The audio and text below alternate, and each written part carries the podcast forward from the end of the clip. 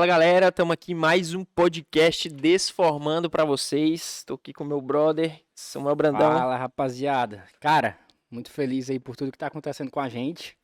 E obrigado geral aí por estar tá acompanhando nosso projeto, fortalecendo o Instagram. Compartilhando. Cara, a gente tá batendo vídeo com um milhão de visualização no, no TikTok, nos rios do Instagram aí. Muito obrigado de coração a todos vocês. É, é, isso aí. A gente tá muito feliz, a energia lá em cima. E é o que a gente sempre fala, né? Tá só começando. Tá só começando. Vamos, vamos que vamos. vamos.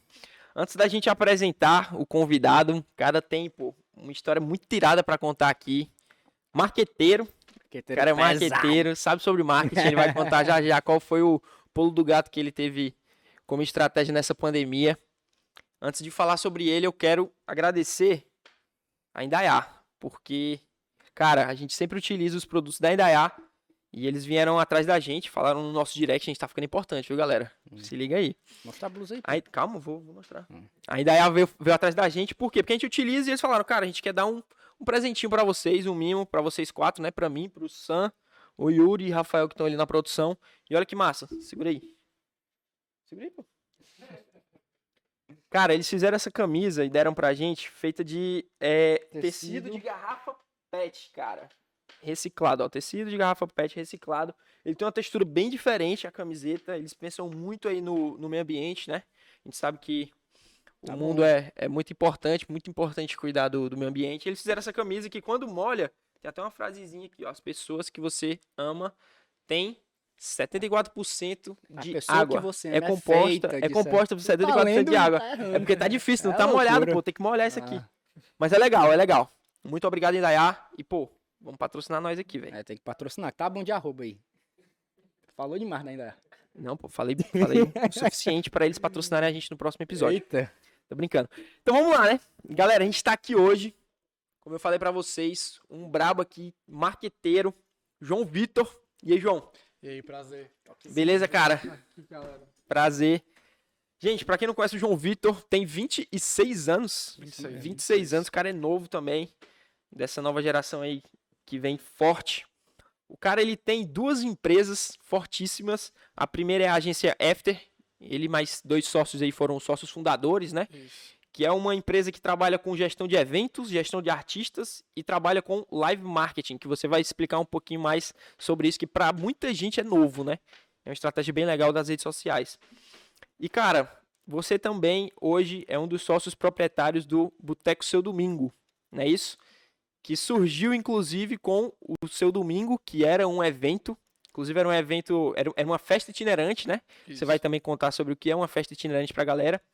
E eu já queria te introduzir, cara, fazendo uma pergunta. Como foi que surgiu essa questão do, do Boteco Seu Domingo e como é surgiu sucesso, essa festa itinerante. O Boteco tá sucesso aqui na cidade. Pois é, e começou com o Seu Domingo, que era uma festa itinerante. Exato, eu queria que tu explicasse primeiramente, se apresentasse, claro, e explicasse primeiramente o que é essa festa itinerante e como foi que surgiu isso. Pronto, primeiro eu queria agradecer aqui a, por estar aqui, pelo convite. Várias pessoas muito capacitadas já estiveram aqui. Parabenizar vocês pelo projeto, toda a equipe que está aqui Obrigadão, atrás mano, também. Obrigadão. Fazendo isso aqui acontecer. Foi de bola. E o Boteco Seu Domingo realmente foi bem pautado em cima de antifragilidade e de adaptação mesmo. Quando veio a pandemia, a gente estudou uma série de modalidades que seriam possíveis de serem realizadas seguindo normas, seguindo protocolos, sem colocar em risco a vida das pessoas.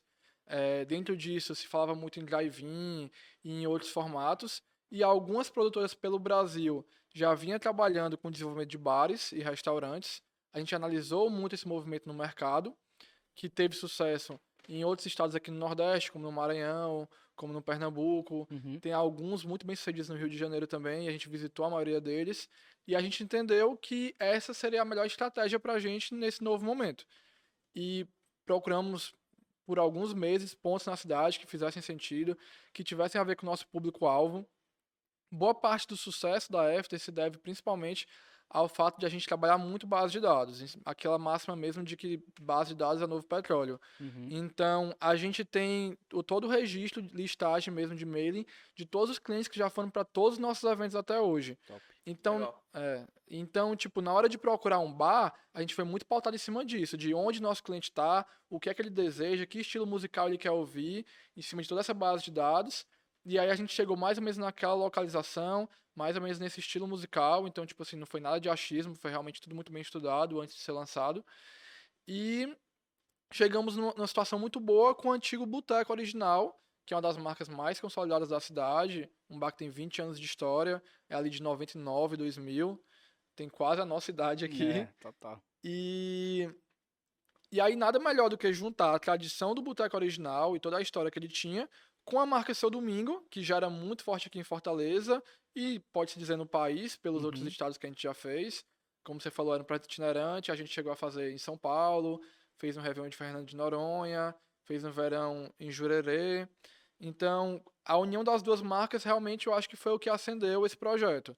A tradição do boteco com a originalidade e tudo que vem de estratégia do Seu Domingo.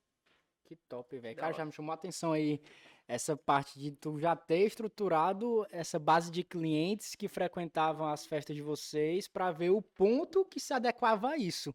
Eu acho que poucas pessoas fazem isso, eu acho que a galera se fode tanto no empreendedorismo por causa disso. Né? O cara tá com vontade de montar o bar, tem uma puta empresa, acha que, pô, eu já tenho uma puta empresa, onde eu botar um bar, vai dar certo. Aí o cara se lasca porque não tem essa pesquisa. Como é que vocês tinham essa base de clientes? É, é alguma tecnologia que vocês usavam? Assim, Como é que vocês A gente sempre, até em outros projetos nossos, a gente sempre prototipou tudo. Então, foi um site que a gente fez a gente mesmo, assim, nessas plataformas de, de criação. Uhum. É, e lá, todas as listas para eventos a gente cadastrava lá, tipo, festa que podia entrar com lista, com algum desconto. A gente sempre fornecia algumas modalidades de desconto para as pessoas acessarem o site. Bravo. E aí a gente captar esse mailing. Que era top, o custo de aquisição top, top. De, de, de, cliente, assim, uhum. basicamente, né? De uhum. mailing, assim. E aí a gente já trabalha isso há muito tempo, desde que a gente começou a empresa, tanto na parte de venda de ingressos quanto nessa parte de descontos. E tudo nosso é muito pautado nisso. Tanto é que no boteco, o boteco hoje é todo feito de sistema, é todo uhum. automatizado com cartões.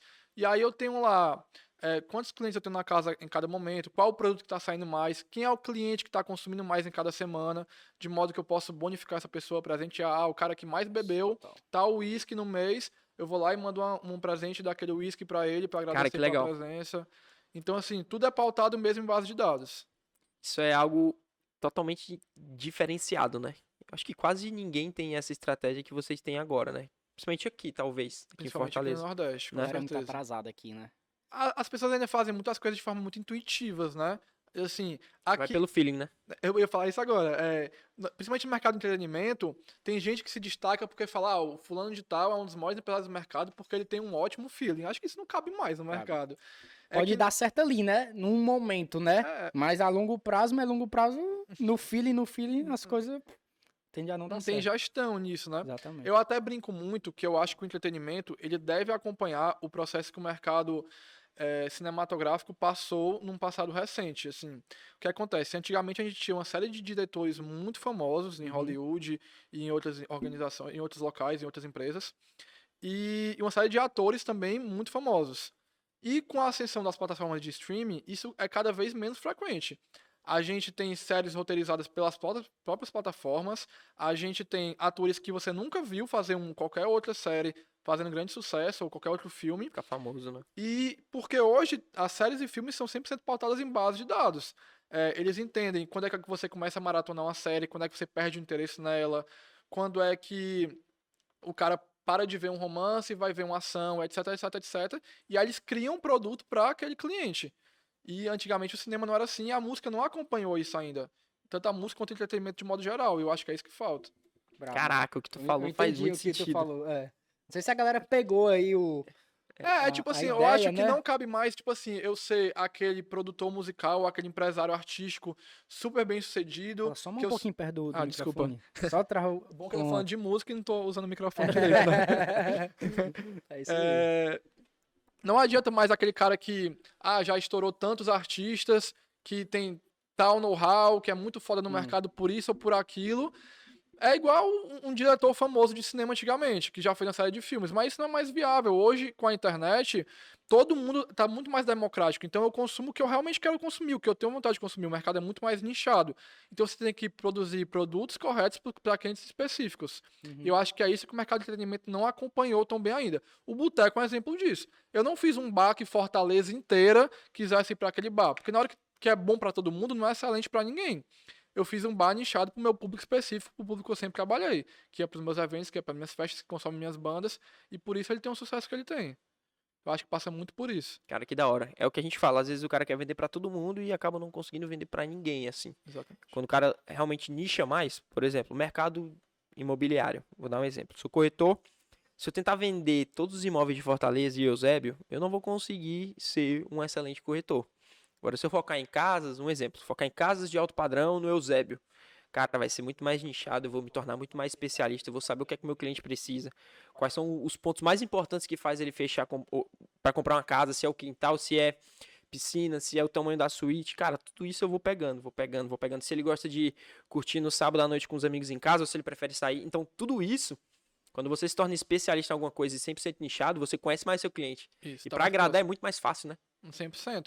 Aí, tanto é que hoje eu foco muito nisso, além do marketing, muito nessa parte de sucesso do cliente e de entender de fato como vive, como, tipo assim, a persona de todos os nossos clientes, assim, o estilo de vida deles, o que é que eles estão consumindo mais no nosso bar, nos nossos eventos, que tipo de música eles querem ouvir, pensando nos nossos artistas. Então, assim, meu trabalho hoje é muito direcionado para isso. Cara, e meio que se encaixa, né? Falando um pouquinho sobre a agência After, porque claro que o, o Boteco Sou Domingo é um, é um business e a agência é outro, uhum. mas eles acabam se encaixando muito, né? Tanto com relação aos sócios que vocês têm, como também ao vocês gerenciam artistas. Às vezes o artista ali que você está pegando agora, ele pode tranquilamente trabalhar ali e participar de, de eventos na, no final de semana, por exemplo, no teu boteco, né? Exato. Então meio que faz o encaixe. A gente sempre fala muito assim que um dos mais importantes é a gente alimentar esse ecossistema. E o boteco está dentro desse ecossistema que a gente vem criando. A gente tem bandas mais locais, algumas de nível regional e, e algumas de nível nacional. E o boteco serve muito como um laboratório para essas bandas que estão iniciando, se projetarem, terem experiência de palco e crescerem para poderem sair de lá para palcos maiores. E além disso, serve muito também para eu estar com contato frequente com os meus clientes para quando os eventos voltarem. E contato direto, desculpa. Relaxa. E contato direto com as marcas, que quando a gente fala em live marketing, é muito o propósito da FC também. Aproximar as grandes marcas, como a Ambev e outros parceiros nossos, de nossos clientes, daqueles que consomem seus produtos. Então o Boteco está sempre alinhado com o ecossistema por todos esses fatores. Eu tenho uma pergunta. Vai, eu ia fazer, mas vai. Continuando no boteco ainda para depois a gente ir para a parte de artista, que acho que é um tema também que dá pra gente esticar um pouco, né? conversar né? pra caramba. Não sei nem se tu vai conseguir entender, saber responder essa pergunta, mas na parte de, dos insumos do que é servido lá em relação a, a bebidas, é, porque tem até um brother meu que ele me perguntou isso e eu não soube responder. Ele estava querendo montar uma, uma empresa de entrega de delivery, tipo o Zé uhum. Delivery aqui em. Fortaleza, uhum. né? Que tá gigantesco. E aí ele tava pesquisando e falando que a margem é realmente baixíssima nesses, nas cervejas e tal. Sim. É realmente baixíssimo, o cara ganha ali mesmo, é no volume gigantesco. O que é que vai agregar mesmo pro, pro faturamento ter um bom lucro? São os aperitivos, é a comida, porque na bebida não dá para ganhar essas coisas todas. A comida tem uma margem muito maior que a bebida, com certeza. Uhum. Bem maior. Chega a ser dobro, triplo em alguns casos, assim. Até porque a comida é o, é é o que o cara produz, né? Exato. O insumo é muito mais barato do que é, pegar uma coisa já pronta, né? É, e a, e a, bebida é algo que eu compro de um fornecedor, né? Não, não é produção minha. A gente até tem uma bebida própria lá, que é a nossa artesanal Seu Domingo, que é uma cachaça artesanal de banana. que massa. Que tá dentro do, desse nosso projeto de escalabilidade também. E até trago ela aí pra gente provar. Pois é, falha minha é grande, mas no, no, próximo momento eu trago e levo vocês Pronto, lá. Pronto, perfeito. Mas. Inclusive gravar um podcast lá, mano. Seria irado. Não, pô, Top. fica massa. Massa. Tanto com, ou comigo ou com qualquer pessoa lá, fica massa. Legal. Top. E aí, é, a cachaça tá muito nisso, nessa adaptação ao mercado, dentro dessa realidade que a gente tem vivido de pandemia. Porque uhum. se, Deus me livre, as coisas voltassem a fechar em um outro momento, a nossa cachaça mesmo assim estaria presente em diversos supermercados. A ideia é que ela esteja em todo o Brasil, em alguns meses. Ela já está entrando na maioria dos supermercados de Fortaleza agora, já tem um projeto para São Paulo. Mas vocês não vendem para cliente final? Hoje não. Hoje a gente só vende pro cliente final no nosso bar. É, tem exclusividade no nosso bar aqui em Fortaleza, é o único bar que a tem. Uhum. E vai ter em todos os supermercados. Legal. A ideia é. Caraca, essa. a produção tem que ser pesada, né? É, a gente terceiriza a produção, não é nossa própria. Uhum. Mas é, foi mais um processo assim de a gente associar nossa marca a uma produção Entendi. que já existia. Até porque hoje faz mais sentido trabalhar dessa forma pra gente. Uhum. Mas realmente o nível de produção lá é muito bom, é muito eficaz pra atender tudo Aí isso. o lucro é maior, né? É, Acaba sendo maior do que bem, pegar um, bem uma maior bebida. do que um produto que não é nosso, né? Sim, sim. Porque assim, o produto, uma marca de bebida como essa, etc., é mais caro para eu comprar porque ele tá, tá do outro lado da cadeia fazendo todo um trabalho para aquela marca ter aquela valorização. Da mesma forma que eu tenho que trabalhar a minha marca para que o cliente tenha esse desejo de, de bebê-la. Por isso que ela é mais Entendi. barata para mim. E muitas empresas fizeram exatamente o que vocês estão fazendo em relação a produzir produtos para os supermercados, né? A gente vai no São Luís, por exemplo, aqui e vê buffet, tudo produzindo alguns tipos de comida congelada para vender ali, para não parar a empresa e se reinventando de algum jeito, né? A coxinha do boteco, que é muito tradicional, vende também na maioria dos supermercados aqui de Fortaleza. top. É a readaptação. Ah. né? Como é bom, às vezes, apesar, a gente sempre fala, né? A, a crise do, dessa pandemia é muito ruim, muita gente realmente perdeu tudo, mas ela trouxe uma, uma, uma força de- das empresas se reinventarem que eu acho que nunca poderia ter trago nada, Sem né? E vão se reinventar, a gente tem que continuar faturando, a gente tem que crescer, não dá para parar, e aí acelera um processo de 10 anos, às vezes, que a empresa não ia ter, né?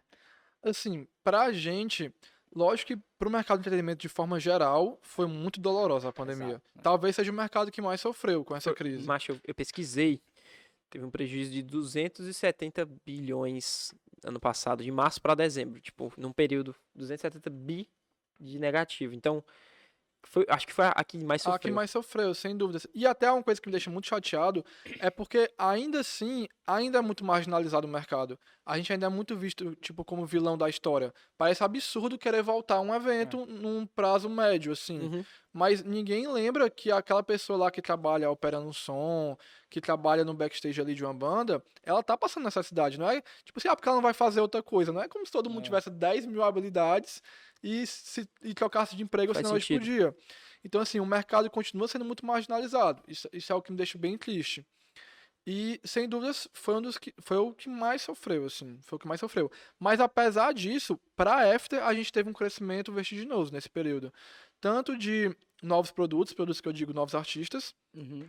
quanto é, a ascensão da marca Seu Domingo. Apesar de a gente já ter tido edições em vários locais do Brasil, inclusive uma das coisas que me deixou mais feliz, assim, eu lembro que quando a gente fez Noronha, chegou uma cliente e tal, esbarrou comigo, entendeu que eu era sócio do evento, e falou assim, pô, que massa, eu fui pro Seu Domingo de São Paulo e tal, foi muito irado em São Paulo. Então, tipo, um projeto que, que foi criado aqui, depois eu até conto, tipo assim, numa aula chata, assim, que eu tava Uhum, assistindo, uhum.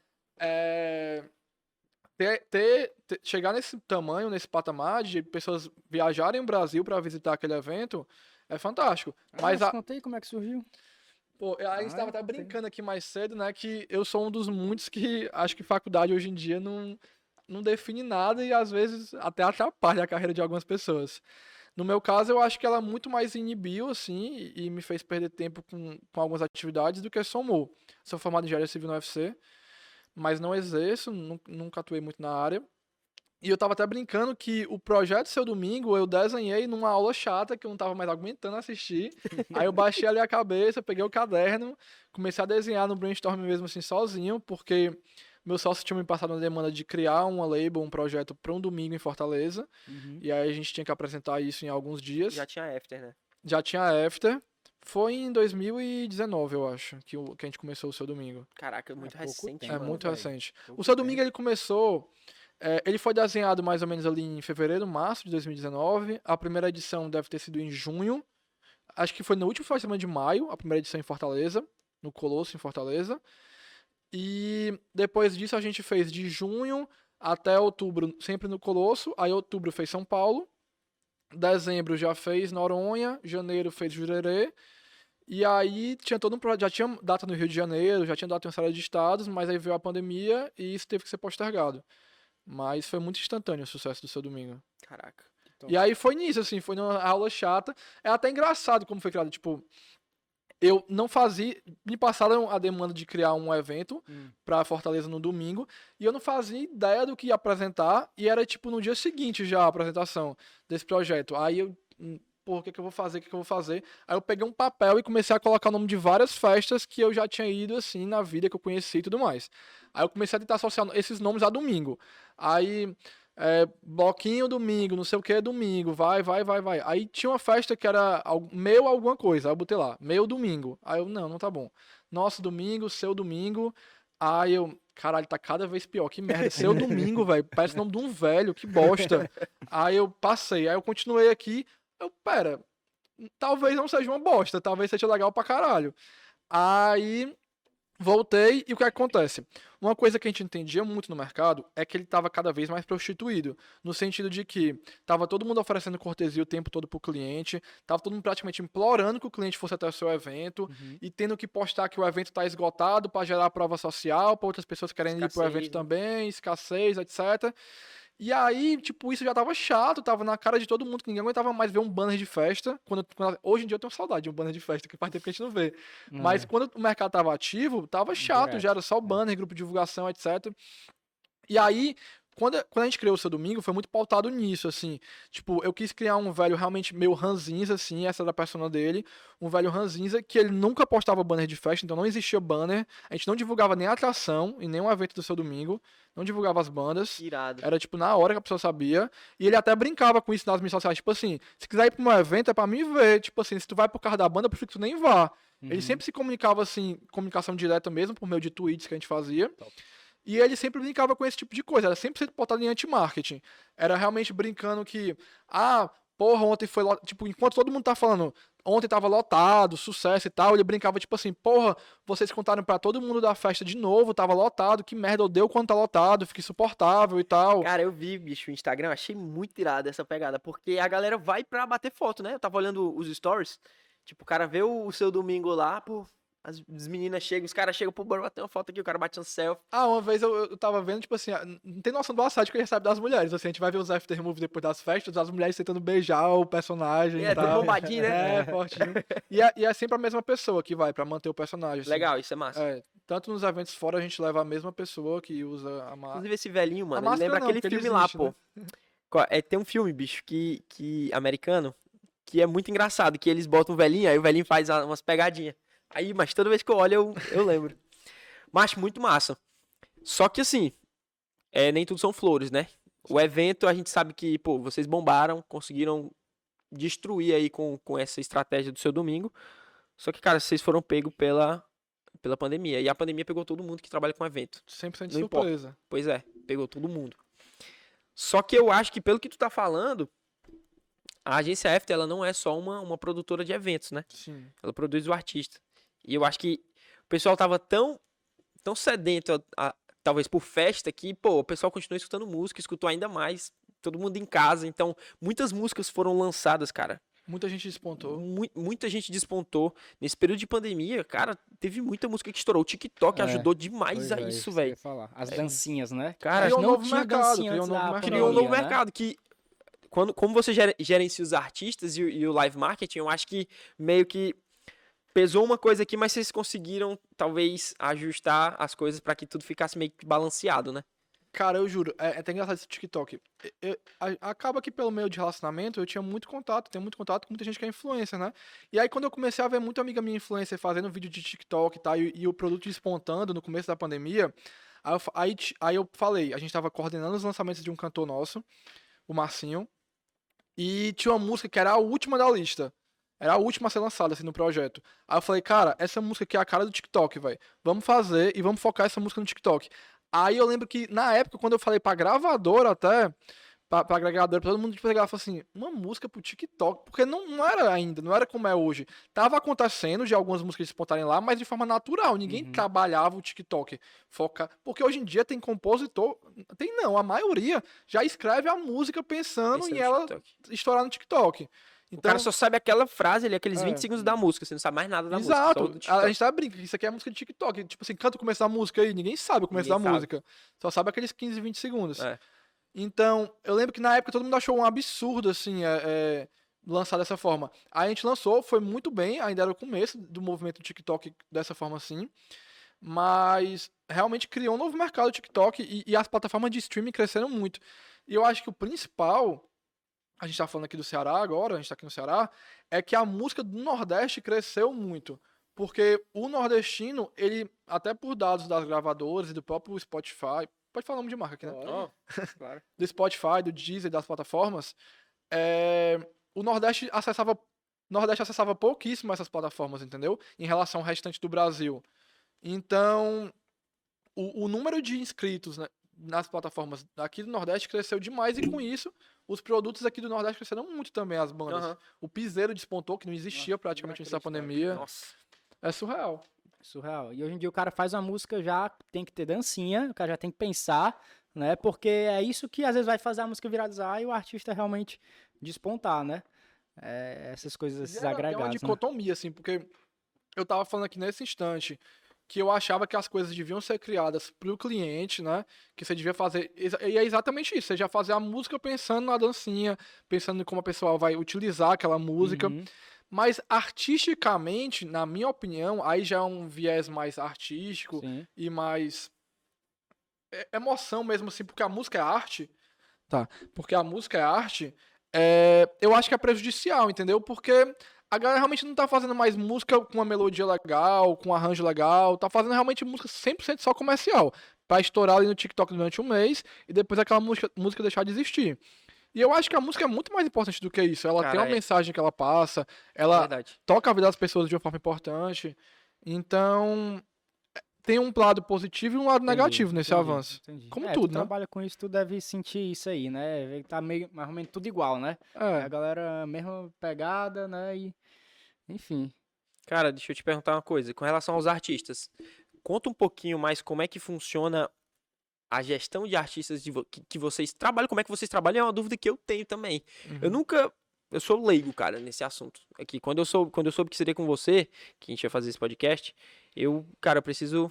Eu que- eu quero conhecer mais. Eu acho que é um, é um tema muito da hora, que tá ficando muito forte essa questão de, de empresariar artistas, né? Gerir. Às vezes o cara tem um talento muito forte, mas ele não sabe como ele vai utilizar esse talento para ganhar dinheiro, para estourar, para alcançar o Brasil. Aí tem uma empresa como a sua, que sabe como faz isso, pega o cara, lapida o talento dele desponta o cara. Como é que funciona É, essa, essa a questão? Eu que tenho uma não tá- dúvida. que não começou ainda, só pega o cara que já tá ali no mercado, né? a gente vê isso como startup. muito. A- O nosso, Sim, que é o business, é. a gente vê. Mas a gente até startup brinca com isso. Tipo assim, hoje em dia, cada banda é uma startup, porque Né, você Vocês, vai... falam isso A gente mesmo? fala muito disso. E, Caraca, tipo, o crer. mercado vem migrando muito pra isso também. Uhum. Legal. De apostar em novos talentos. E de entender que realmente, tipo, você pode ser super talentoso como qualquer empresa. Pode ter um- um plano de negócios fantástico, mas pode ser que não dê certo, por uma série de variáveis. Cara, Aham. antes, Tá tu, antes de tu continuar falando exatamente disso, apareceu um dia desse no meu Instagram patrocinado pra vendendo ações de uma dupla de cantor sertanejo. Tipo, pra galera investir Caraca. nesses caras, tipo, Legal. com rentabilidade de 20% ao ano, porque eles estão crescendo. Eu, caralho, que onda, velho. É um mercado Muito mesmo louco. que E o cara pode estruturar dessa forma. Não, e tem muito que estruturar ainda. Tipo, é, na gringa, nos Estados Unidos, na Europa, é comum até você ve- vender ações de direito de música. Tipo, Putaria. eu sou um artista estourado, eu vou lançar um CD, eu abro a ação, a ação dessa música. Pra quem quiser comprar esse álbum, investir nesse álbum agora, e os resultados do álbum depois você colhe, assim. Isso não tem aqui no Brasil. Isso não ainda. existe. Que eu, sa- eu nunca vi no Brasil, Mas particularmente, é dessa boa, forma. véi, isso aí também. Entendeu? Cara, que legal. que legal. Assim, o, o mercado de entretenimento ainda é um oceano azul gigantesco, porque ele é. Porque o que, é que acontece? E até se foi isso dos artistas. Uhum. Quer queira, quer não, é um mercado que tem uma barreira de entrada muito grande. Muito grande. Sem dúvidas, essa foi a maior dificuldade que a gente enfrentou na nossa trajetória, até pela idade que a gente tem. E existem poucas pessoas da nossa idade no mercado. A maioria que tem é, tipo assim, filho de algum empresário renomeado que está assumindo o posto do pai ali. Mas realmente, novos entrantes no mercado é muito raro, por essa barreira que é criada. Porque a barreira é econômica? É financeira? Não, é do dominam próprio logo. mercado. É. O próprio mercado cria essa barreira dentro de si. Quando vê alguém Panela. crescendo. É, É. quando vê alguém crescendo, já vai pra cima de, de não deixar aquela pessoa crescer, pra que só continue os mesmos players no mercado. Entendi. Isso é fato. Cara, fato. complicado. É um mercado ainda muito assim, é, bem oligárquico, assim mesmo assim. Uhum. E aí, até para os artistas que estão começando, isso é muito complicado, porque é muito difícil você crescer sozinho. É, de- sem você estar com produtora, com agência, com alguém que cuide da sua carreira, que lhe dê diretrizes e que principalmente lhe coloque nos grandes palcos, que é o que realmente faz o artista crescer. Porque não adianta eu ser super talentoso, eu ter um investimento financeiro, tem artista que tem um investimento financeiro massa, mas se eu não tenho os parceiros comerciais corretos, eu nunca vou tocar num grande evento. Porque não é interesse, interesse daquele contratante. Ele tem outros interesses comerciais que fazem outras bandas que não têm o mesmo investimento que eu e talvez o mesmo talento que eu, tá naquele palco ali. Legal, entendi. Então, essa relação também comercial é muito importante e as produtoras entram muito nesse aspecto. Vocês têm que ter uma rede ali de, De relacionamento. de relacionamento Network, conseguir trazer o total. cara e puxar o cara pros melhores locais Exatamente. pra ele despontar. Tipo, a maioria dos nossos artistas é assim que funciona. A gente tem representante local em quase todos os estados. É, aí, é, alguém me liga do, do Maranhão, por exemplo. Aí eu falo, não, a pessoa X que, a- que me atende aí no Maranhão já é parceiro, já realiza a maioria dos nossos eventos, pode fechar com ele. Até porque esse cara vai saber quais são as festas boas, quais são as ruins, que contratantes são mais interessantes pra gente, quais não. Então, nosso mercado é muito parecido com política. É realmente muito pautado em relacionamento. Eu acho que eu passo 60% do meu dia, ou 70% ou 80% fazendo política e 20%, 30% fazendo gestão. A realidade é essa. Infelizmente, até, eu acho. Mas é uma dor, é uma realidade do nosso mercado, assim. E Caraca, vocês crer. sentiram param pra caramba na pandemia, né? Por causa que, acho que, não sei, o lucro de vocês, a maioria eram dos eventos presenciais, nos shows. Era, com né? E a certeza. partir do momento que não tem mais show, onde é que vocês viram, beleza, uma saída é talvez o boteco, né, seu domingo, mas o outro braço daqui vai ser o quê? Vai ser as plataformas, vai ser de que forma vamos rentabilizar lives? Quando a gente fala de gestão artística, Ah, existem duas modalidades de você ser empresário de um artista. Existe você ser de fato sócio do contrato social daquele artista, como qualquer empresa. é, e aí você tá no ônus e no bônus de tudo, de toda a operação, de todos os custos e etc. uhum. E existe também outra modalidade, que é a que a gente pratica com praticamente todas as nossas bandas hoje, que é a de agenciamento, que, é, que é, hoje em dia tem sido até mais comum no mercado, que é eu sou responsável pela, pela comercialização dos shows desse artista. E acaba que eu interfiro e vivo bastante a questão de novos lançamentos, de escolha de, de repertório, de novas músicas, de novos álbuns, porque isso vai impactar diretamente na minha comercialização, No sucesso dele. no sucesso dele e na minha possibilidade de vendê-lo por causa sim. desse sucesso. Uhum. Aham. Então, a gente atua muito nesse formato de agenciamento. É, a- é, tá muito dentro da nossa visão, da nossa estratégia da empresa. Entendi. E aí, pensando nisso, a gente não costuma entrar tanto na monetização das plataformas de streaming das nossas bandas. É, geralmente isso acontece quando a gente é sócio de fato do artista. Das bandas que a gente é sócio, aí a gente entra com, essa, com, essa, com esse lucro. Mas das que não, não. Mas de fato é uma das áreas que mais monetizou as bandas e o mercado de entretenimento na pandemia. Porque as pessoas estavam em casa, ouvindo música no YouTube, no Spotify, no Deezer, em todas as plataformas, e isso monetiza muito bem. Tanto os artistas quanto os compositores. Brabíssimo. O cara consegue ganhar grana mesmo ali no, no Spotify, nessas plataformas, ele consegue. Cara, muito. Assim, tem artista que chega a ganhar até, até mais. Tem artista, não, muitos artistas ganham até mais no que a gente fala digital do que no analógico, assim, ganha mais nas plataformas do que fazendo show. Porque a monetização é em dólar, já começa aí. Então, aqui no Brasil isso ainda é mais valioso. Cara, o YouTube a gente tá rentabilizando agora. Tem cinco meses de podcast, 30 episódios. E a gente, Tá já, com a e- grana e, e a gente já tá rentabilizando, A pô. gente tá É. com uns 20 dólares. Mano, mais 20 dólares a no gente começou a hoje rentabilizar comprou agora. casa, né? A gente tá com 20, mas o que acontece? A gente começou a rentabilizar agora, porque tem que bater, uma, Agora, é. um- tem que bater umas metas, né? Antes de começar a rentabilizar. E agora que a gente deu uma, uma crescida aí no Instagram, no TikTok, cara, isso aí tá trazendo muita gente pro YouTube, que é onde a gente quer focar mais. A gente tem o Spotify, a gente tem o Deezer. Inclusive, pessoal, se você quiser escutar a gente lá no, no, no Spotify no Deezer, vão lá. O Yuri tava pedindo pra eu falar isso há muito tempo do Deezer. É, mas o nosso foco principal, cara, é levar pro YouTube. Porque eu acho que o YouTube é, é visual, né? E- Sim. E a galera gosta de ver, né? A galera gosta de assistir. Ainda mais muita gente em casa, eu acho que é melhor assistir do que ouvir. É. Mas, cara, a gente já tá rentabilizando um projeto que agora que tá começando a criar asa, tipo, a gente tá mudando estrutura, mudando as coisas, criando novas estratégias, mas, pô, já estamos rentabilizando no YouTube. Então, a longo prazo, longo prazo que eu digo daqui a um ano, cara, isso é o limite, Sim. entendeu? Então, o artista que o cara escuta a música 10 vezes por dia, uma pessoa escuta a música 10 vezes por dia, de uma música que, que vicia, mas é, é bom demais. Não tem nada melhor, A não. monetização é muito alta, realmente, assim. O mercado cresceu muito. Tanto é que eu acredito que quando o mercado voltar, alguns artistas vão voltar fazendo bem menos shows, assim.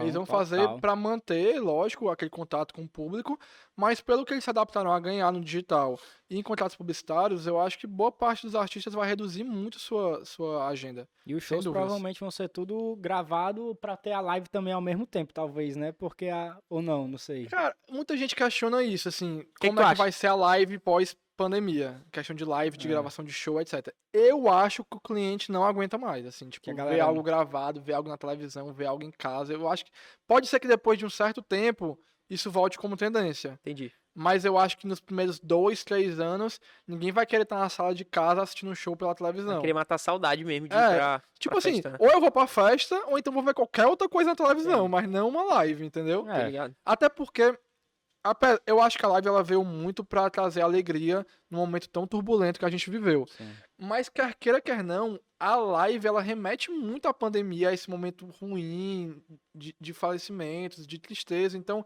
eu acho que por um certo tempo, live vai ter um- uma, uma sensação ruim nas pessoas. Na minha É, opinião. pode.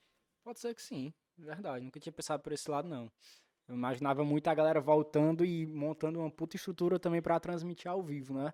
Mas pode ser que realmente a galera não queira, né? Se eu não for pro show, eu vou fazer outra coisa, vou ficar com os amigos aqui e tal. Faz sentido, total.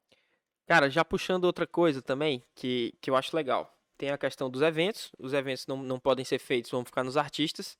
E aí entra algo que eu quero conversar, que eu acho muito massa. Que é o live marketing. Uhum. Eles estão ganhando, os artistas ganham e vocês ganham é, por visualização, Spotify, Deezer, YouTube talvez. Mas, cara, é legal porque o live marketing também, muitas empresas estão aproveitando com esse negócio de delivery, tudo online, para pegar a galera, os artistas, e fazer esse, esse marketing aí, essa troca de, de, de engajamento, né? Conta como é que funciona o live marketing pra galera, porque eu acho que muita gente não conhece ainda. E explica como é que vocês atuam nessa área. Como é que, o, como é que a, a, a After atua nessa área. Pronto. A parte de live marketing é muito focada em a gente conectar as marcas aos seus consumidores, né? E aí a gente tem essa diretriz. A gente sabe que a gente existe para atender a dois clientes: as marcas, seja marca de cerveja, de bebida destilada, de roupa, o que quer que seja, e ao nosso cliente final. E aproximar esses dois públicos. Então, no momento em que a gente cria um evento, que a gente realiza um evento, a gente sabe que a gente está criando aquilo ali, tanto para trazer entretenimento para o público, quanto para aproximar as marcas dessas pessoas que estão em busca de entretenimento, desde que faça sentido para elas. Vocês são uma ponte, A né? gente é uma ponte entre ambos. Então, a gente se, se baseia muito nesse tripé por isso. Porque a gente faz a gestão artística para esses artistas tocarem nos nossos eventos. A gente cria o evento, gerando esse contato com o consumidor. E aí depois a gente vem conectar as marcas a esses consumidores. Além de conectar também as bandas a essas marcas, como foi muito comum nas lives, por exemplo. A gente fez algumas lives ne- nesse período de pandemia. Teve muita marca legal que a gente trabalhou. A gente também fez algumas lives di- direcionadas, com- compradas por marcas, assim. A marca quer fazer uma live dela e contrata um artista nosso. Um exemplo, Ambev. Tipo, vai É, fazer uma. Uma live da Skoll, por exemplo. Entendi. Não foi o caso, mas aí chega e pede o Rogerinho, que é um artista nosso, pra estar lá presente. Então, hoje, o ar... hoje, inclusive, esse é um dos pontos mais fortes de uma carreira artística. Porque tem os shows, tem as plataformas de streaming e tem os contratos publicitários. Então, e é um dos que mais movimenta, principalmente nesse período atual. Aham. E tá conectando os nossos artistas a essas marcas e os nossos clientes a essas marcas é, é realmente um dos focos da nossa organização. E quando você perguntou é, do que, que a gente focou na pandemia, durante todo o início, até o Boteco abrir, a gente focou 100% em live marketing, assim, em realização de live, em ativação de algum projeto, de algum patrocinador, Uhum. de conectar pessoas. A gente, inclusive, teve um projeto de live marketing junto ao delivery de bebidas, conectando essa nossa base de dados que eu falei a esse delivery de, a, a esse delivery de bebidas para pessoas consumirem de lá. Como, Então a gente- como? Como? Deixa eu entender, tipo, pra galera também Entender. e eu conseguir enxergar mais como é que funciona. Vamos dar, dar esse exemplo aí dessa. Por exemplo, quando a gente fez com essa empresa. marca, posso falar o nome da empresa? Pode, Pô, mas fala o que tu show. quiser. Tranquilo, É. mano, aqui é de boa. Quando a gente fez essa parceria com o cara da bebida, que é um delivery de bebidas aqui de Fortaleza, a gente negociou um percentual do faturamento de lá para que a gente tanto fizesse um trabalho de marketing que a gente já faz na After de modo geral, mas que a gente conectasse o nosso público-alvo, que não estava mais podendo ir para eventos, mas estava dentro de casa, assistindo lives até mesmo de nossos artistas, pudesse levar aquela bebida até a casa dele. Legal, Como a gente sempre fez no, no mundo físico. bacana. E aí, o cara da bebida foi um dos nossos clientes na pandemia, por exemplo. Foi uma das empresas que a gente atendeu nesse processo de live marketing. Aí no caso, lá da live, tava passando o ao vivo lá, vocês deixavam um exemplo, QR QR Code e o cara Exatamente. Um Entendi. QR Code, você ia lá, bipava, já fazia o seu pedido, chegava na sua casa enquanto você assistia uma banda nossa, e aí novamente todo aquele ecossistema girando entre si. Cara, muito bacana. As coisas vão se conectando aqui. Quem tá do lado de cá assistindo, não imagina, né? Que existe toda essa estrutura irada pra fazer o negócio acontecer. Muito massa. E um negócio que tem que acontecer e tem que rentabilizar. Ele tem que é gerar dinheiro ali resultado, né? forma, porque senão não vale a pena a estrutura, o investimento, tudo, né? E às vezes é o, é o ponto ali, até que ponto a galera vai assistir, eu não posso comercializar muito negócio na galera vai achar que eu tô Sim. querendo vender tudo, mas eu tenho que vender senão eu não consigo pagar a, a produção, e aí o cara tem que ir quebrando a Esse cabeça, né? é muito importante. E passa muito por você fazer ações bem coordenadas, né? De realmente não estar fazendo só merchan por merchan, você fechar com marcas que façam sentido pro artista, que façam sentido pra live, para o cliente também não estranhar. É, aí esse processo é muito forte dentro aqui da empresa, da gente filtrar e nichar bem as coisas. Esse agenciamento de artista que vocês fazem, me veio uma dúvida aqui. É, ele tem a liberdade de fazer o que ele quiser, falar o que ele quiser, tipo, é o que me veio na cabeça aqui. Quero nem entrar nesse assunto de política, mas, por exemplo, um artista, ele taca o pau nos stories dele de alguém da política e acaba que o nome dele vai lá pra baixo. Se posicionar, né? Ele, vocês dão essa liberdade ou vocês botam algumas coisas contratuais, mas tu não pode falar disso, tu não pode se posicionar dessa forma, disso aqui, disso aqui, até pra. Porque ele, ele não é mais a pessoa ali, ele é uma empresa, né? E ele precisa rentabilizar. E a rentabilização dele vem de acordo com a audiência dele. Então, a partir do momento que ele fala uma merda, que a audiência dele cai, o equity dele cai, e aí quem se lasca também é vocês como agência. Né? Exato. Assim como é com o contrato de atletas também, é, não tem. Até tem destrinchado uma série de coisas, como isso de política, de alguns Uhum. pontos. Mas a gente deixa bem claro nesses contratos que se o artista fizer alguma coisa que prejudicar a imagem dele e, consequentemente, prejudicar a imagem da nossa produtora e a nossa atividade de vender os, e comercializar os shows deles, aí o contrato pode ser quebrado, Rescindido, né? reincidido nesse momento por conta dessa atitude dele. Cara, já aconteceu tantas vezes isso, né? Se a Não, gente é for muito pensar, comum. tantas pessoas que, pô, vacilaram e a gente descobre. No outro, no outro dia a gente sabe tanto de, de empresa que, pô, rescindiu o contrato, rescindiu o contrato, rescindiu o né? contrato. Muito contrato, né? E hoje o maior tribunal do mundo é a internet, né? Internet, Então velho. é muito rápido. Nossa, é aí verdade, teve um caso aí essa semana que a galera julgou nada a ver, né? Eu tava nem sabendo que foi do, do pastor daqui, né? E aí, galera tacando pau, uns caras grandão na internet. Quando foi ver, eu fui até ver as coisas, nada a ver. É. Cara- a galera pegando viagem. As pessoas ficam julgando sem conhecer, sem conhecer quem tá do outro lado, Sem sem, conhecer a conhecer. realidade. E sem nem estudar, tipo assim, ah, vou ver o vídeo completo, vou, vou analisar quem são as pessoas. Internet, não, só vê internet. 5 segundos, forma sua exatamente. opinião e julga. E taca o pau. E aí pode acabar com a vida de uma pessoa. E todo mundo tem voz na internet, né? Tipo assim, na verdade a internet tem muitos pontos positivos, quase todos, mas ela dá voz pra todo mundo. E aí isso é um pouco perigoso nesse aspecto. Perigoso total. Tem, tem que ter muito cuidado. né? Muito cuidado. Agora, isso aí que, que, que tu perguntou, de em que patamar a gente pega os artistas, assim, Pois é, eu ia, eu ia voltar nesse, nessa pergunta porque eu acho pertinente. É, assim, por exemplo, um, um baita exemplo é o Rogerinho, que quando a gente fechou com ele, ele a música dele estava em segundo lugar do Brasil. É, é, foi uma das três músicas mais tocadas no Brasil, a música Só Você, dele ano passado. E aí, foi um artista que realmente a gente já fechou com ele, ele num ótimo momento. Num patamar bem Num- da hora. Bem elevado, assim, a nível nacional. Legal. Tanto é que hoje eu que fico muito à frente da, da agenda de shows do Rogerinho e tudo mais. Uhum. É, Mas tem um caso, por exemplo, de um artista que a gente vai investir muito agora, que é o Isaac, que quando a gente eu o conheci na pandemia, numa live que ele tava fazendo no celular dentro de casa.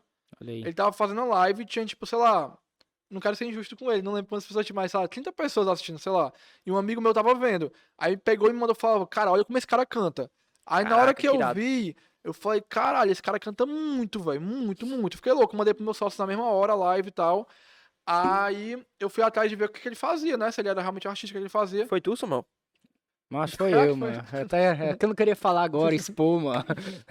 É que eu faço, uns, vídeos, eu faço uns vídeos cantando, aí ele fica com inveja da minha voz e tal. Eu Vamos é marcar é. uma audição, Vamos então. marcar, pô. É que eu, não, Não, é que eu não, sou, não, meio não. eu sou meio tímido, eu não A gosto de, pandemia já tá de difícil, né? aparecer. Aí, Eu já disse pra ele, macho. Frescando comigo, ano que vem vou estar no BBB, eu já falei, eu tenho certeza absoluta. Aí ele vai querer fazer os stories comigo, vai querer meus arroba e tal, eu não vou dar apareceu não. na prova do ano. não vou dar não. Vai, continua, ele ficou- puto. Aí o Isaac, ele. Aí eu assisti essa live, vi ele cantando muito, aí eu fui atrás de ver o que ele fazia. Aí eu vi que ele era back vocal de uma banda aqui de Fortaleza.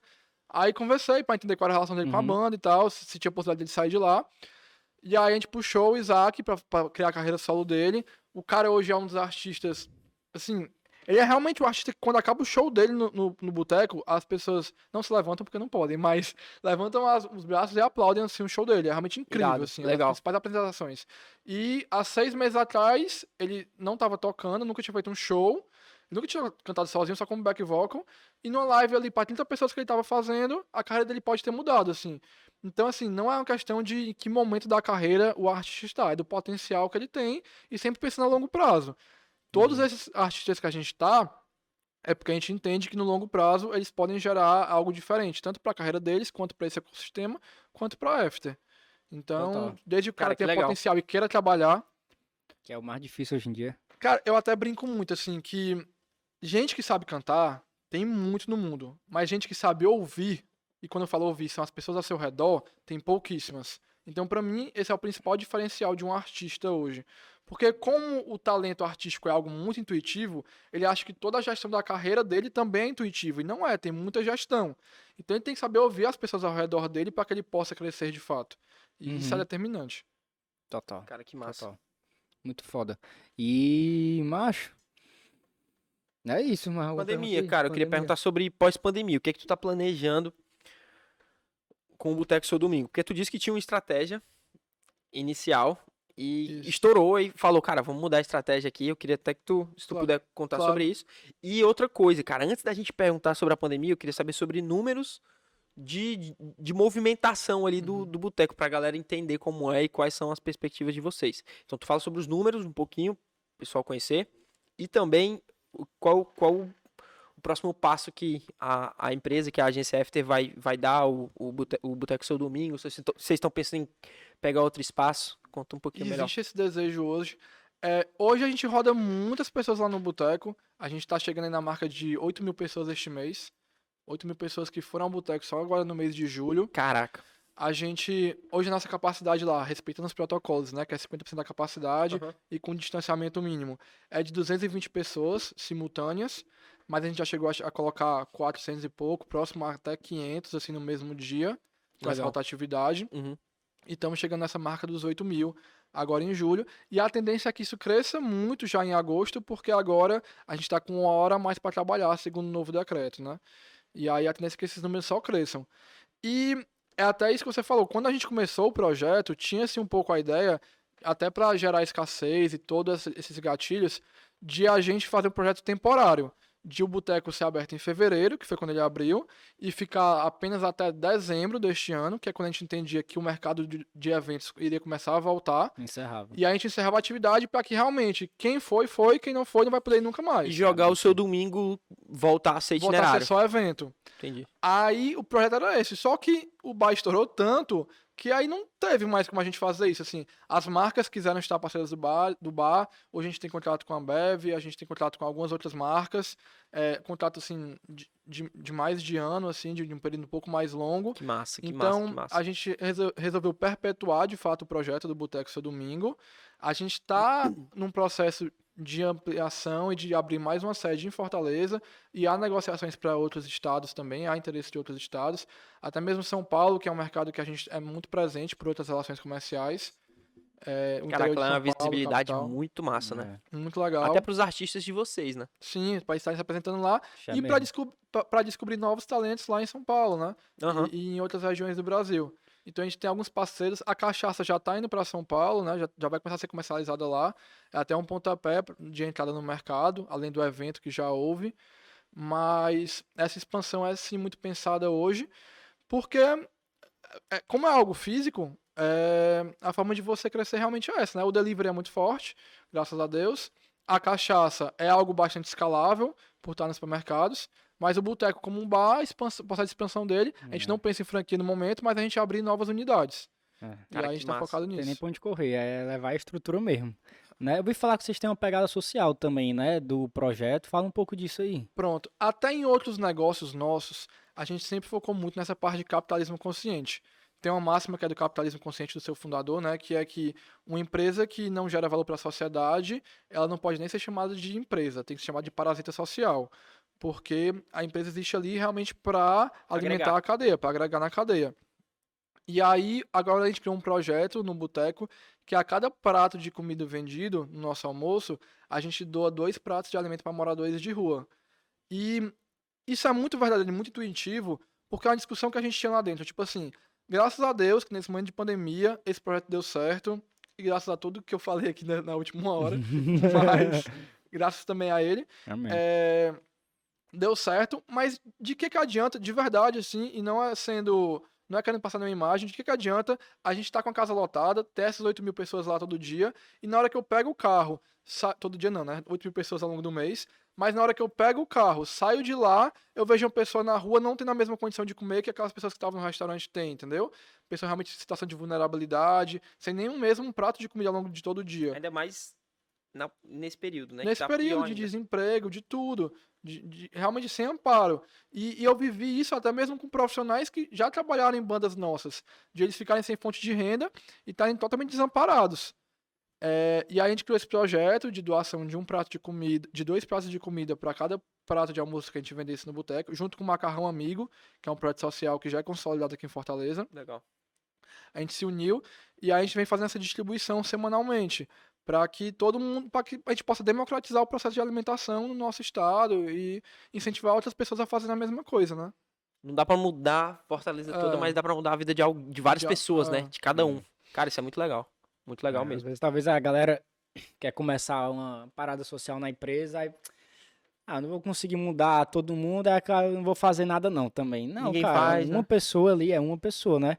E a gente tá muito muito muito louco, né, nesse mundo digital de visualizações trazendo para isso, né? O cara tem uma visualização, ele, pô, tive uma visualização. Caraca, é uma pessoa, né? Do mesmo jeito para comida, né? É uma Sim. vida, né, velho, que vai almoçar, que tá deixando de não tem o que comer que eu vou dar. É uma pessoa, E pô. só ele que tá com fome sabe o valor é, que isso tem, né? Exatamente, é só ele que, que sabe o valor que tem e encher o bucho. Cara, muito legal. Muito e, foda. E, João Vitor, bicho, teu teu business aí foi da hora. Ter aprendido várias coisas. Eu vejo que tá tudo interligado. Então, tu tá muito consciente do que tu tá fazendo. É, os teus sócios estão muito conscientes. Tudo que tu falou aí, cara, que eu fui pegando, eu fui, cara, isso aqui encaixa nesse negócio aqui, que ele já tem outro que tá encaixando. É. E é uma rede realmente é. que favorece a tua empresa, favorece os teus artistas, favorece o, o, o branding do, do, do seu domingo.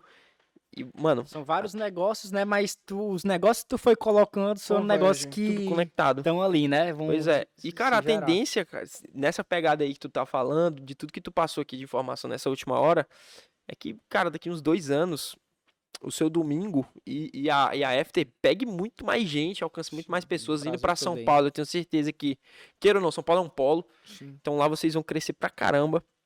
E, bicho, é isso aí, parabéns. Você, você é um cara, você é brabo. 26 anos. O Rafa quer fazer uma pergunta ali. Faz. No começo do podcast. Não, pode falar daí, pode falar daí. Não, fala aqui. Se quiser repetir no microfone. Vai. No começo do podcast falou sobre a base de dados, né? Um banco de dados que é o novo petróleo. Mas por que, que tu considera uma base de dados tão importante, a Big Data, né, que a galera fala. Como é que as empresas, qual a importância que as empresas de segurar a base de dados de clientes dela no futuro, para a pessoa começar a fazer isso para ontem? Uhum. Deixa, eu, deixa eu repetir a pergunta para a galera escutar, né? Rafael perguntou, nosso produtor aqui, é, Não, produtor é no Yuri, começo, mano. é. Pô, Yuri. Um dos... ah, auxiliar da produção, mano. Caraca. O Rafael perguntou aqui, porque o João Vitor falou no começo sobre a base de dados, né? Que é, uma, que é uma parada muito importante que você falou que é o novo petróleo.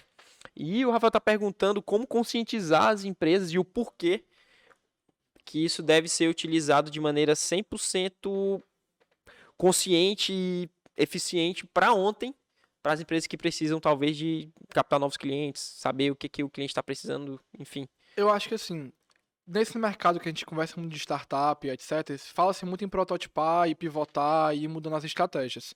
Mas acaba que as pessoas vão fazendo muitas coisas de forma aleatória.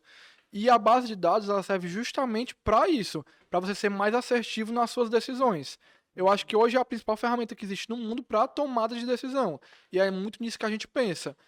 Exemplo prático: quando a gente vai fazer uma festa num bairro X, a gente não dispara e-mail ou WhatsApp ou mídia de qualquer forma que seja dessa festa para toda a nossa base de dados. A gente dispara para pessoas que já foram para outros eventos nesse mesmo bairro, com esse mesmo estilo musical, no mesmo perfil de faixa etária. Então, a base de dados é muito para isso, para você ser mais assertivo nas suas estratégias. E até, tipo, hoje em dia tem crescido muita parte de Facebook Ads, de patrocinado e tudo mais, né? Então a base de dados é também para isso, assim, para você entender para onde você vai impulsionar o seu trabalho. Eu acho que o grande lance de se falar hoje que é o novo petróleo é porque é realmente o item mais valioso, porque você está deixando de gastar dinheiro impulsionando ou trabalhando de forma errada e está investindo realmente em algo que vai gerar resultado para sua organização. Acho que é muito pautado nisso. Muito mais eficiente, né? Vocês já usaram alguma coisa de, de tráfego para conseguir cliente no lançamento do seu domingo ou foi uma coisa mais orgânica e parcerias com influências e tal? O seu domingo ele foi 100% orgânico e influências, muito marketing de influência. Mas a gente usa sim tráfego pago em algumas, alguns eventos nossos, em, em artistas nossos. A gente quer impulsionar uma música em tal estado, a gente quer que a música cresça em tal região. Então a gente faz muito isso. Mas o seu domingo especificamente ele foi 100% orgânico, por isso, pelo motivo que eu falei anteriormente, porque ele sempre se pautou como anti-marketing e como algo que não queria se, se mostrar como comercial. Entendi. Então, se ele estava dizendo ali que, que quer mais é que ninguém saiba da vida dele, que ninguém conheça ele, tipo assim, não vai pro meu bar porque tá lotando meu bar, tá enchendo o saco e tal, não sei o quê, como é que eu vou fazer um patrocinado dele chamando pra ir pro bar? Entendi. Entendeu? Até, tipo, a gente brinca lá, tem até escrito lá na parede é, é, grafitado, tipo assim cobramos que houver artístico, eu sou um bar não uma ONG. Então, tipo assim, tudo dele é tirando onda mesmo, assim. Uhum.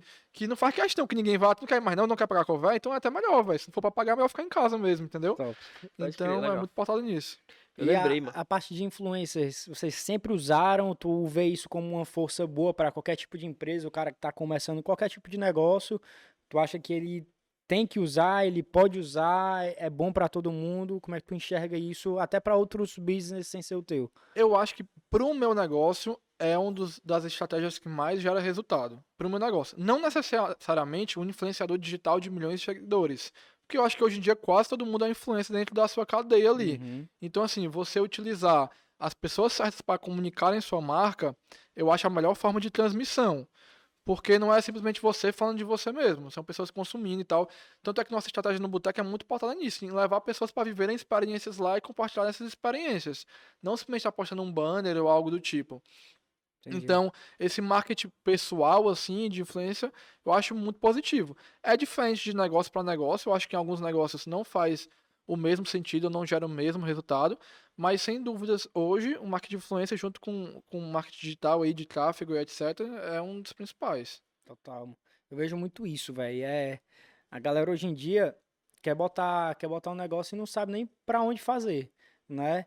E tudo gira em torno de audiência, né? Então, a partir do momento que tu, beleza, tu não entende de tráfego, tu não tem grana ali para contratar uma agência para fazer um marketing pesado para ti, pô, pega a galera ali, os cinco, seis que tu conhece que vão ter quatro, cinco, seis mil seguidores, que é gente pra caramba, né? No teu nicho, no teu meio.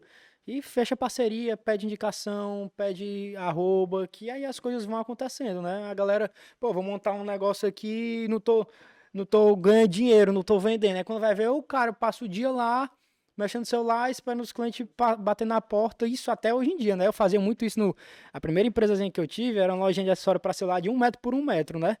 E eu, muito feliz quando abri lá e tal, eu passava o dia vendo filme Netflix lá, o dia todo. Morro de satisfeito que eu tava faturando 3, 4, 5 mil reais ali. Aí eu, do nada, um estralo, caraca, o que, que eu tô fazendo? Eu preciso querer crescer, querer crescer. E aí onde eu comecei a estudar mais de tráfego, mais de marketing, o negócio começou a crescer cada vez mais, né? Mas é porque a galera não vai atrás, a galera não para pra pensar e tá cheio de conteúdo gigantesco na internet de forma gratuita. É tão fácil hoje que parece que a galera tá ficando é, mais burra pela facilidade, né? Porque, cara, se tu botar no YouTube, no Google, pesquisar como crescer teu negócio, como vender mais, vai ter trilhões de conteúdo gratuito que tu aprende lá em um dia, estratégias e cresce. É porque a galera tá com preguiça de parar, ver, ir atrás e fazer o negócio crescer. E em cima disso que você falou, tipo, eu acho que com toda essa visibilidade que a internet traz, de todo mundo parecer super bem sucedido, etc., é, tem muita gente que quer ficar rica, mas tem pouquíssima gente que quer trabalhar. A realidade é essa. essa e aí o mercado está cada vez menos concorrido. E quem quer trabalhar tem despontado, que é o que tem acontecido com vocês, por exemplo. Com o Desformando e com todo mundo que tá atrás de correr e de fazer acontecer mesmo. É fazer, velho. Não tem outro mistério, né? É fazer. E tava até lembrando, tava conversando com o Desforma um dia desse, tava gravando um material sobre empreendedorismo e tal. E, cara, é, é tudo, tudo gira em torno do primeiro passo. É o primeiro passo. Ele vai ser curto, ele vai ser pequeno, mas tu só vai conseguir chegar no terceiro passo, no terceiro degrau, se tu der o primeiro.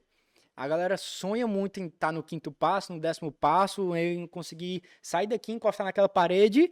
Ah, o cara não quer sair daqui e ir pra cá. Exatamente. E aí fica nessa noia, nessa noia que eu quero estar tá grande, eu quero estar tá grande. Cara, qual o primeiro passo? Faz ele. Depois do primeiro, tu vai pro segundo, tu vai pro terceiro.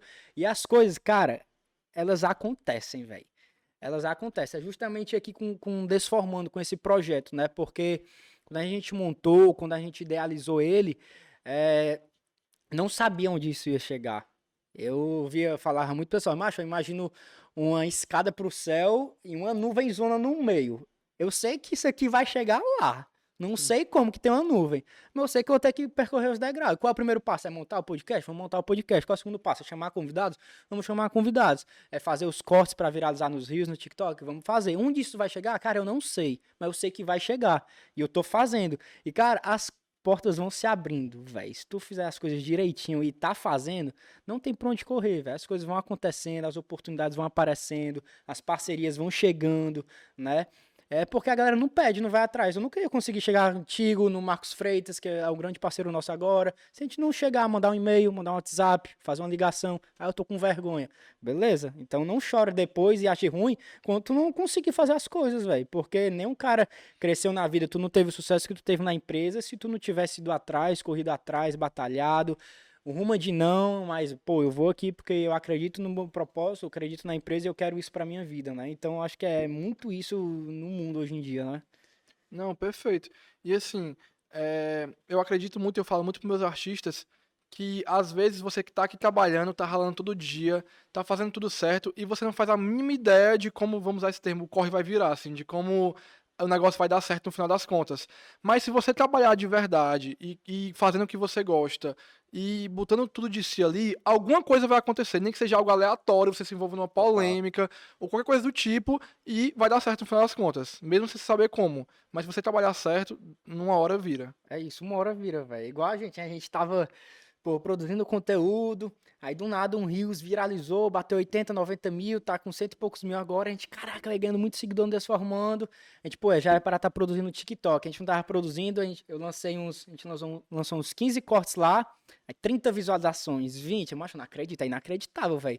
Do nada um, a gente postou, deu duas, três horas, 200 mil. Mas não acredito. Pá, pá, pá, pá, pá, tá com um milhão e meio. Aí todos os outros que a gente foi produzindo e os antigos começaram a engajar, engajar, engajar. Semana passada, uma cabeçada repostou a gente lá de São Paulo, uns caras fodas, Thiago Finch, o cara do Podpah, o mítico lá do Podpah, um dos maiores Pô, corretores de imóveis do Brasil. A gente, porra, a gente, é isso, velho, é isso. É isso, tá ligado? É exatamente isso. Você tá fazendo uma hora do nada. É, Algo que tu nada. até já fez. Da noite nada. pro dia. Exatamente. É o da noite pro dia. vai acontecer. Vai acontecer, né? É muito foda. Fala uma coisinha, cara. Pô, eu tô, eu tô refletindo aqui. Vocês estão conversando oh, isso. Um eu tô refletindo. Não, eu tô refletindo porque foram cinco meses. Chora e aí não, a gente sentiu não. mais. Não, Sem chorar. Sem chorar. Pô, é, é, que eu tô, eu tô feliz, cara. Um, cara, foram cinco meses, quatro na porrada. A gente tá na porrada ainda. Mas esse mês, mano. Macho, esse mês, tipo. O bicho deu bum Aí eu, eu tô meio assim ainda, eu tô, caraca, velho, o que que tá acontecendo aqui? Duas semanas, três semanas, tá começando as coisas a caminharem. O que a gente tava pensando naquela nuvem que a gente olhava no indo pro céu, a gente não sabia, tava começando a clarear assim, ó. Subindo, subindo, subindo, subindo, dando um passo, dois passos, três passos, caindo um, subindo mais três. E agora, cara, a gente olha e, caraca, velho, as coisas as coisas estão fazendo sentido. O que a gente estava plantando lá, cara, a gente está começando a colher agora. E a gente está plantando muito agora já de novo, porque a gente sabe que daqui seis meses a gente vai colher. Então, hoje, o nosso pensamento, por exemplo, daqui para dezembro, é alcançar uma coisa que a gente talvez mês passado a gente nem imaginava. Sim. Então, hoje a gente já olha para dezembro com, com uma luz ali, bicho. O foco é aqui, ó. A gente encontrou A gente teve o resultado que a gente precisava, a gente foi caminhando pra onde a gente não sabia. Porque é tudo muito lindo o cara dizer, pô, eu sempre botei na minha cabeça que eu ia ser assim, assim, meu negócio ia ser assim, tantos anos assim, assim. Macho, não existe. Ah. Tipo assim, pode ser que um cara que um cara tenha isso na mente e ele consiga, mas bicho é muito difícil, eu sou comum, mano, eu sou uma pessoa comum, sou uma pessoa comum, a galera é comum aqui. Eu sou A diferenciado. gente, não. tá cheio de deficiência. Macho, tipo assim, são pessoas comuns que a gente não pensava, mano. Bora começar isso aqui, bora ver onde é que vai dar. A gente, a gente tem sonho grande, mas a gente não sabe onde é que vai chegar. E hoje a gente olha e vê que pode chegar longe, as coisas começam a clarear. E, e, cara, isso é bizarro. É, tipo assim, é, é muito top. Não, é surreal. E, e, ca- cara, é muito em cima disso, assim, isso da nuvem mesmo. É, você tá fazendo. Às vezes, assim, você fica meio frustrado porque você pensa, pô, eu fiz tudo certo, velho. Tudo certo. Eu me matei de trabalhar, eu trabalhei por horas, eu, eu, eu usei a estratégia correta e, e não deu certo de jeito nenhum. Aí você vai para outro projeto e também não dá certo, e vai, vai. E às vezes o que você menos acreditava ali, tipo assim, o podcast que vocês vão gravar, que é o que vocês botavam menos fé, que é o convidado que talvez tivesse menos seguidor e tal, ele vai falar uma frase do nada, que essa frase vai viralizar e o podcast vai chegar a outro patamar por causa disso, assim. E aí tu pega e manda trazer de fora um convidado muito foda e que o cara é maior especialista em, em viajar pra lua e dar pouquíssima visualização, entendeu? Mas é, é constância. É- pronto, eu acho que o termo é esse. É. O sucesso, ele é uma derivação da constância. É você, é, persistência, constância, consistência, tudo isso. É você estar trabalhando todo dia com a mesma garra, com o mesmo desejo, com a mesma fé inabalável. Até, tipo, eu escrevo alguns artigos, às vezes, e posto no LinkedIn. E tem um paradoxo que eu, que eu falo muito, que é o de Stockdale. Que Stockdale foi um herói de guerra, que acho que foi na guerra do Vietnã, não tenho certeza agora, mas ele era do exército americano e a tropa dele foi capturada. E aí, durante esse período, todo mundo da tropa dele que foi capturado ficava pensando: ah, daqui pra, pra Ação de Graças eu vou estar em casa. Daqui pro Natal eu vou estar em casa. Chegava Ação de Graças, chegava Natal e eles não estavam, iam se frustrando. Enquanto isso, Stockdale não. Ele pensava: eu vou ter uma fé inabalável, que eu vou sair daqui um dia, mas eu vou aceitar a realidade nua e crua dos fatos. E ele vivia com essa consistência. E aí ele foi o único que sobreviveu dessa captura, entendeu? E quando perguntaram a ele por que ele foi o único, a resposta dele foi essa. Porque eu tinha uma fé inabalável, mas eu encarava com sabedoria a realidade nua e crua dos fatos. E gestão é isso. É tipo assim, eu tenho fé que vou chegar em tal patamar, mas também eu sei que vão ter uma série de dificuldades ao longo desse processo e eu vou ter antifragilidade para enfrentar todas essas dificuldades. Eu acho que esse é o principal, assim. Caraca, irado. A gente já tinha escutado isso no, com outro podcast de outro cara, ele falou exatamente a mesma coisa. Aí eu lembrei. É isso, mano. É o cara saber o que tem que, ser, o, o que, tem que fazer, manter o foco, mas não criar muitas expectativas, né? Segue o plano. Cara, todo mundo fala a mesma coisa. Isso tu falou, a gente vê as pessoas falando. Aí pergunta, por que que a galera não consegue? Né? Por quê? Tá todo mundo falando, todo mundo sabe o que, é que tem que ser feito, que eu tenho que ter uma fé inabalável, que eu tenho que persistir, que eu tenho que estudar, que eu tenho que pôr em prática. Por que, que a galera não consegue? É porque a galera não põe em prática, velho. Que a galera fica consumindo um conteúdo, consumindo, consumindo, consumindo, não bota a mão na massa, velho. Porque quem bota, cara, é difícil tu ver um cara que tá querendo, que tem ambição, que quer crescer, que quer ter o sucesso do, pro que ele entende de sucesso na vida dele e não tá conseguindo durante anos. Porque o cara que quer mesmo, velho, ele vai conseguir. O cara que não tá tendo é porque ele tá super satisfeito em estar tá ali trabalhando para ganhar um mínimo, para poder, é que não o Raduan falou, chegar a sexta para beber, tomar um porre, domingo tomar um porre para curar ressaca, segunda trabalhar. Ele quer isso e, e não tem nada de errado se ele tá satisfeito com essa vida. Agora não reclama das consequências, porque, cara, a gente tá onde a gente tá porque a gente tá fazendo. Tu tá onde tu tá, é o que eu acabei de falar, né? Que tá fazendo. E é, e é, é foda isso da vida, velho. É muito, é muito É bom viver, velho. Porque é tesão. A gente tava aqui antes de começar, mas eu tava arrepiado. Eu, caralho, velho. É isso, porra. As coisas acontecem. É muito massa quando acontecem, né? É. Um dia Se desse. todo mundo soubesse o valor que tem quando você chega lá, Exatamente. ela a galera não tinha desistido. Se a galera não sentisse o desistido. gostinho, se a galera sentisse É, o gostinho lá no começo da caminhada aí, macho, é isso Uma aí vez vai sentir, vida, ó. uma Sente aí, vez. ó. Uma vez. Aí Uma o cara, vez. caraca, Isso, meu irmão. É. tesão, velho. É tesão. É obesidade intelectual. Total. Não, isso. É, e sabe o que é que tá falando esquecer de ser de obesidade intelectual? Eu, eu vi um paralelo sema, algumas semanas que eu achei muito legal. Que, tipo assim, hoje em dia todo mundo tem muita oportunidade, ainda mais com a internet. Tu tem mil escolhas para fazer para gerar alguma receita para ti, de trabalho e tudo mais. Uhum. E aí fazem um paralelo que, tipo assim, uma árvore que ela cresce sozinha, num espaço sem nenhum outro do lado dela, ela recebe muita luz muita luz. Então, por fotossíntese, etc., ela pode crescer até um patamar muito alto. Ou então ela pode receber luz demais e morrer. Então, quando você está sozinho, é, é, é, você ou vai muito longe, ou então você não chega em canto nenhum.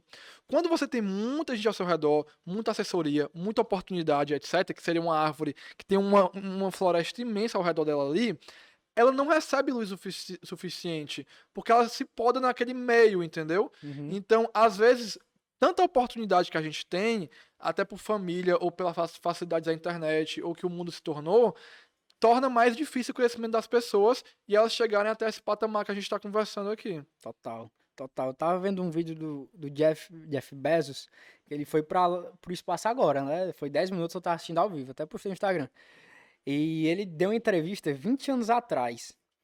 E o cara, ele tava falando que tinha um sonho de ir pro espaço um dia. Aí o cara começou a rir, o entrevistado lá na cara dele e tal. Ele já era rico pra caramba. E aí o cara perguntou, macho, se, dizer, macho, se tu não fosse o dono da Amazon, o que que tu queria ser? Macho, eu queria ser um explorador espacial, queria ir pra lua. Aí os caras, ah, não sei o que, não sei o que, não sei o que. Aí 20 anos depois o cara tá fazendo o quê? Indo pro espaço, e pousando bem certinho e tal. Por quê, velho? Porque ele tinha um objetivo, ele, ah, eu vou atrás disso aqui. Tem que demorar 20 anos.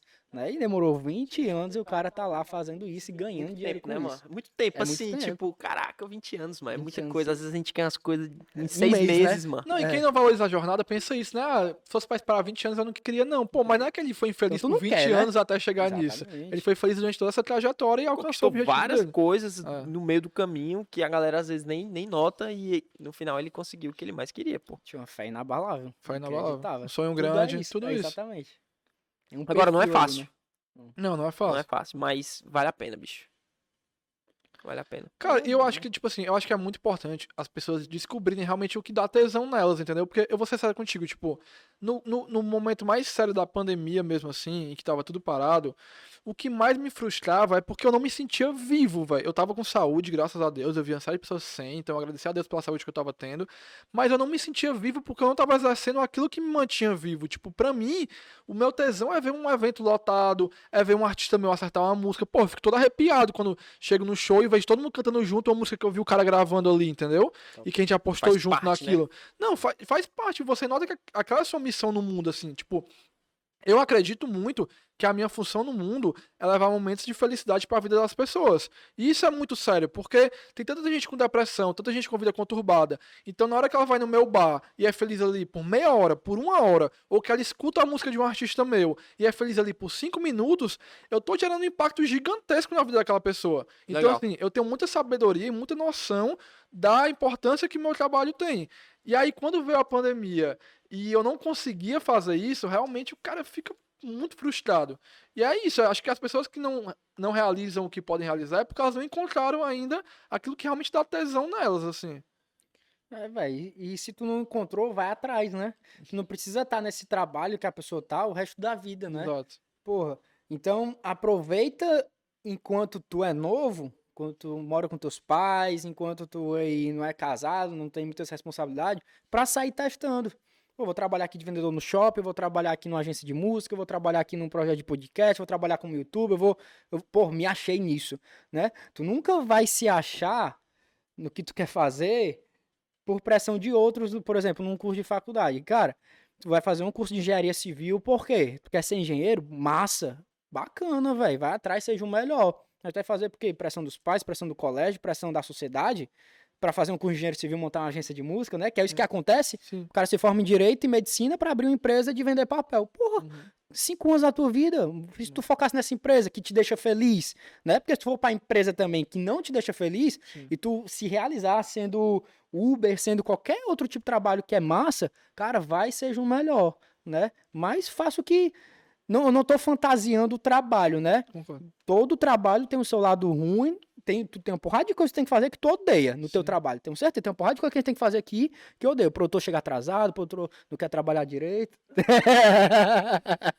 Tô brincando. Mas faz parte, mano. Mas tem algo que, porra, tu vai se sentir feliz. Eu creio que todo mundo tem algo que o cara vai ficar. Cara, tô massa aqui, eu tô feliz, eu tô realizado, eu tô com energia pra trabalhar, pra produzir. Eu acho que a gente não foi feito pra estar trabalhando em algo que a gente não gosta o resto da vida, velho. A vida não é tão, tão escrota assim com a Não, gente. e o mais merda, assim, na minha opinião, é que, tipo, a galera tá em casa e tal, aí vê vocês postando o podcast e tal. Aí, porra, caralho, meu sonho, ó, velho.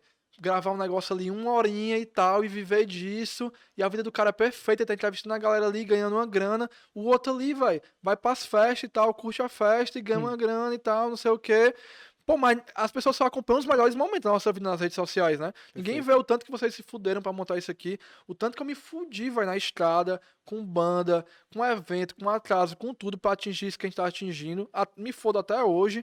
Então, assim, essa, essa coisa das redes sociais e as pessoas realmente só assistindo os melhores momentos da sua vida é muito prejudicial, porque aí todo mundo se acha infeliz. Aí gera uma depressão compulsiva, assim, que eu minto que, que eu sou muito mais bem sucedido do que eu sou e que minha vida é perfeita, aí o outro mente também, aí eu vejo ele mentindo, aí eu fico frustrado, mesmo eu mentindo.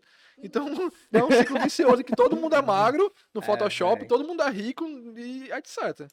É, É. foda. É sinistro. Caraca, pode crer, é verdade. Eu tô, tô viajando aqui, tá, tá massa o papo. Esse papo aqui vai, Café, cafezinho? vai Cafezinho? longe. Não, quero não. Tá de boa? Já tomei café pra caramba hoje.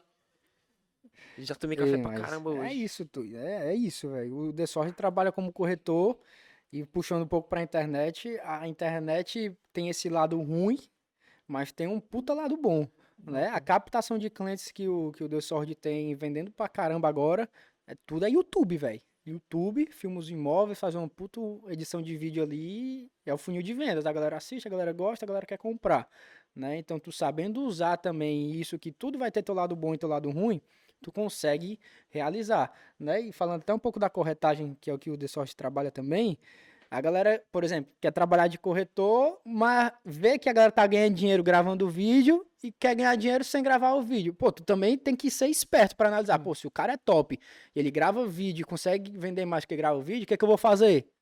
Gravar vídeo, porra. É. Aí o cara, não, eu vou só aqui, não tô vendendo, não tô vendendo. Cara, tem um padrãozinho aqui, tu consegue seguir o que tá acontecendo, né? Não seja inocente a esse ponto, né? E tem, e tem até outra coisa, né?